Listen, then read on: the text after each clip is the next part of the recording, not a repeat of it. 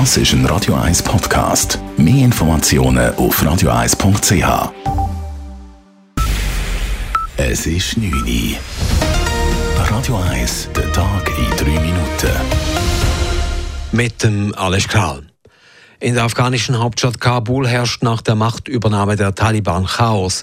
Die Menschen flohen zum internationalen Flughafen und versuchten Maschinen, die zum Abflug bereitstanden, zu besteigen. Einige hundert gelangten auf das Flugfeld und klammerten sich an eine Maschine der US-Luftwaffe, die zum Start rollte. Mehrere Personen starben dabei.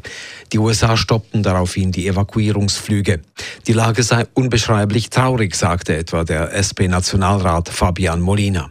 Die Situation ist grauenhaft, es verriest einem fast das Herz und wenn man hört, wie jetzt die Leute versuchen zu flüchten, sich irgendeinen Flugzeugbauch anhängen, dann kann man nur erahnen, wie furchtbar die Hoffnungslosigkeit und die Angst von diesen Menschen vor Ort ist.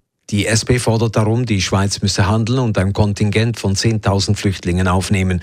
Auch bürgerliche Parteien wollen, dass die Schweiz Afghanistan und den Menschen dort beisteht.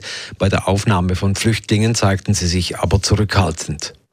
Derweil prüft der Bundesrat, welche Aktionen möglich sind, um zu helfen. Auch eine Aufnahme von Flüchtlingen werde von Stunde zu Stunde geprüft, sagt der Bundesrat und Außenminister Ignazio Cassis heute Nachmittag. Man sei in der Lage, solche Entscheide rasch zu treffen. Aber die Schweiz sei auch auf die Zusammenarbeit mit anderen Staaten und mit Hilfswerken angewiesen. Wir wissen nicht genau, wo man steht in dieser Übergang der Regierung.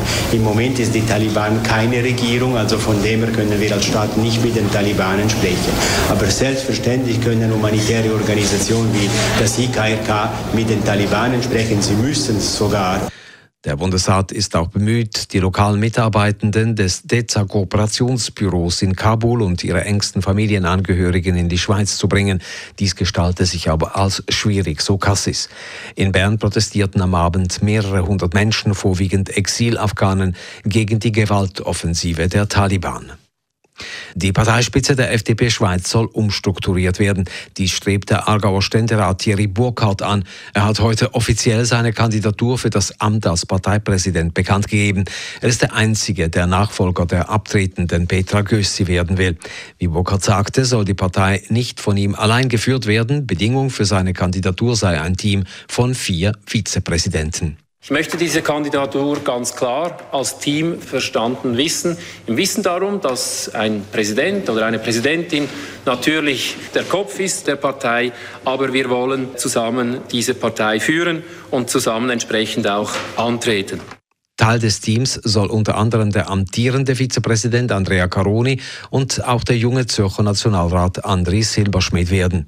Über die Zukunft der FDP und die Nachfolge von Petra Gössi entscheiden die Delegierten am 2. Oktober. An den Schulen in der Stadt Zürich wird es nach den Sommerferien kein spezielles Impfangebot geben. Der Kanton Zürich will demnächst Impfbusse in Betrieb nehmen. So soll die Impfung näher zur Bevölkerung gebracht werden. An Zürcher Schulen sei ein solches Angebot bisher nicht vorgesehen, sagte der Schulvorsteher und Stadtrat Filippo Leutenegger auf Anfrage. Weiter sprach er sich aktuell auch gegen die Anschaffung von Luftreinigern für die Klassenzimmer aus. Regelmäßiges Lüften erziele den gleichen Effekt. Allenfalls seien solche Geräte aber für die kältere Jahreszeit eine Option. Radio 1 Wetter.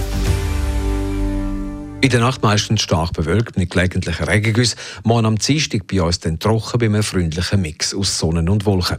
Temperaturen am frühen Morgen um 13 bis 14 Grad, am Nachmittag 20 bis 21 Grad. Das war der Tag in 3 Minuten.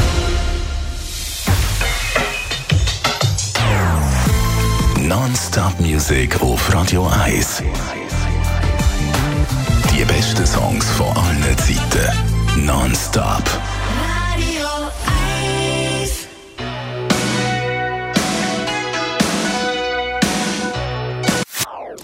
Das ist ein Radio 1 Podcast. Mehr Informationen auf radio1.ch.